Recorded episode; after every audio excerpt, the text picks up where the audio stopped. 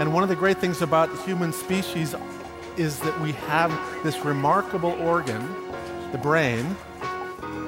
La tête dans le cerveau. Biologie, cervelle, synapses, neurosciences, physique. The human brain really is the most unique gift of our species. Avec Christophe Rodeau.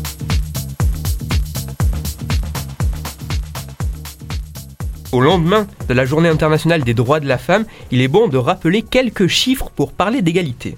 En 2015, 62,2% des femmes salariées ont un diplôme supérieur au bac contre 51,7% des hommes. Dans la fonction publique, 62% des fonctionnaires sont des femmes. Mais malgré le fait qu'elles soient en moyenne plus diplômées et plus nombreuses dans cette même fonction publique, 67% des postes d'encadrement et de direction sont détenus par des hommes. Alors pourquoi? Qu'est-ce qui justifie ce traitement discriminant entre les sexes? Les femmes ont-elles une infériorité naturelle? Ont-elles un cerveau plus petit que celui des hommes? Existe-t-il des différences entre le cerveau d'un homme et le cerveau d'une femme? Eh bien la réponse est oui.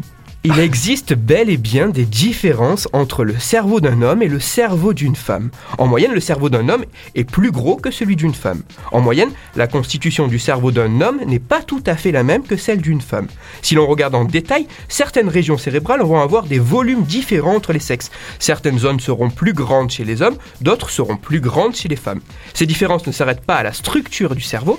Si on regarde les résultats de performance à des tests, en moyenne, les femmes et les hommes n'auront pas les mêmes résultats. Les femmes réussiront plus certains types de tâches expérimentales et les hommes en réussiront plus d'autres types. Mais, mais, mais, mais elles viennent d'où ces différences en fait il y a deux éléments qui peuvent participer à ces différences. Le premier élément, c'est ce que l'on appelle le biais d'éducation. En moyenne, les filles et les garçons ne sont pas éduqués de la même façon. L'entourage aura tendance à favoriser certaines activités pour les filles et d'autres pour les garçons, les amenant ainsi à développer des compétences différentes. Le deuxième élément, c'est le biais de stéréotypes il a été montré que dire à des femmes, avant qu'elles réalisent un exercice de mathématiques, que généralement ce type d'exercice est moins bien réussi par les femmes, dire ça aura pour conséquence de diminuer leur performance à ce même exercice qu'elles auraient par ailleurs très bien réussi sans cet avertissement. Les stéréotypes peuvent affecter les performances, et dans nos sociétés, un grand nombre de stéréotypes ciblent spécifiquement les femmes. Une partie des différences observées entre les hommes et les femmes peut s'expliquer par ces biais. Mais ce n'est pas tout. Il existe réellement des différences entre le cerveau d'un homme et le cerveau d'une femme, tant sur sa constitution que sur son fonctionnement. Et ces différences ne sont pas entièrement attribuables à ces biais d'éducation et stéréotypes. Ces différences peuvent trouver en partie leur origine dans la génétique. La présence du chromosome Y dans l'ADN des garçons va avoir pour conséquence de permettre la fabrication de testostérone. Une fois libérée, cette hormone va imprégner tous les tissus de l'organisme, y compris le cerveau, le différenciant ainsi de celui des filles. En résumé, les différences entre les deux sexes peuvent provenir en partie de l'éducation et des stéréotypes de la société, mais pas seulement. Ces différences peuvent s'observer dès la naissance, avant que l'éducation et la société aient pu intervenir. La génétique et les hormones jouent également un grand rôle différenciant le cerveau d'un homme de celui d'une femme. Donc, qu'on le veuille ou non, il existe bien des différences entre les hommes et les femmes. Il existe bien des différences entre le cerveau des hommes et le cerveau des femmes, exactement. Et nier les différences cérébrales entre les sexes est très risqué car c'est faux. Oui, il existe en moyenne des différences au niveau du cerveau, des aptitudes et des comportements chez les hommes et chez les femmes. Non, ces différences ne sont pas énormes, mais pas marginales non plus. Et ces différences ne sont pas seulement le fruit des stéréotypes et des différences d'éducation. On peut trouver une origine inscrite au plus profond de nous dans notre ADN. Mais ces différences ne justifient en rien les discriminations, notamment à l'embauche que l'on peut observer entre les deux sexes. Rien ne peut justifier ces discriminations, et ceci pour deux grandes raisons. Premièrement, certes, hommes et femmes ont des cerveaux différents. Mais différents ne sous-entend pas qu'un des deux types est meilleur dans l'absolu.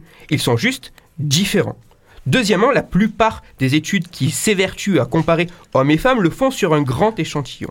On ne compare quasiment jamais un seul homme à une seule femme, mais un groupe constitué de plusieurs hommes et un groupe constitué de plusieurs femmes. C'est pour cela que ma chronique a régulièrement été ponctuée des mots en moyenne, mm. car les différences observées ne sont que des différences de moyenne de groupe, et on ne peut pas reporter ces conclusions directement au niveau des individus.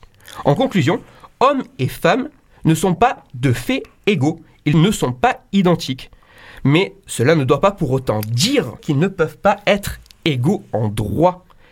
Il ne faut pas confondre égalité de fait et égalité de droit. La valeur morale mise en avant doit perdurer peu importe les faits observés.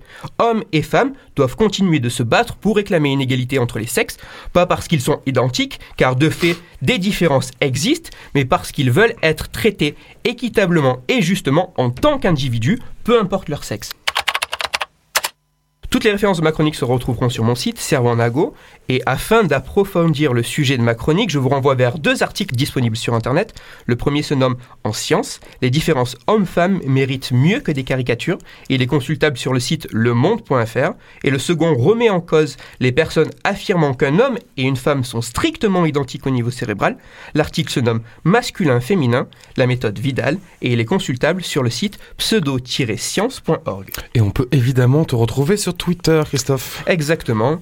Arrobase Christophe-Rodo, RODO et sur mon blog Cerveau en Argot. Et comme toutes les semaines, si vous, auditeurs, vous avez des questions ou des sujets dont vous souhaiteriez que je parle, n'hésitez pas à me le faire savoir directement sur mon compte Twitter. Christophe Rodeau.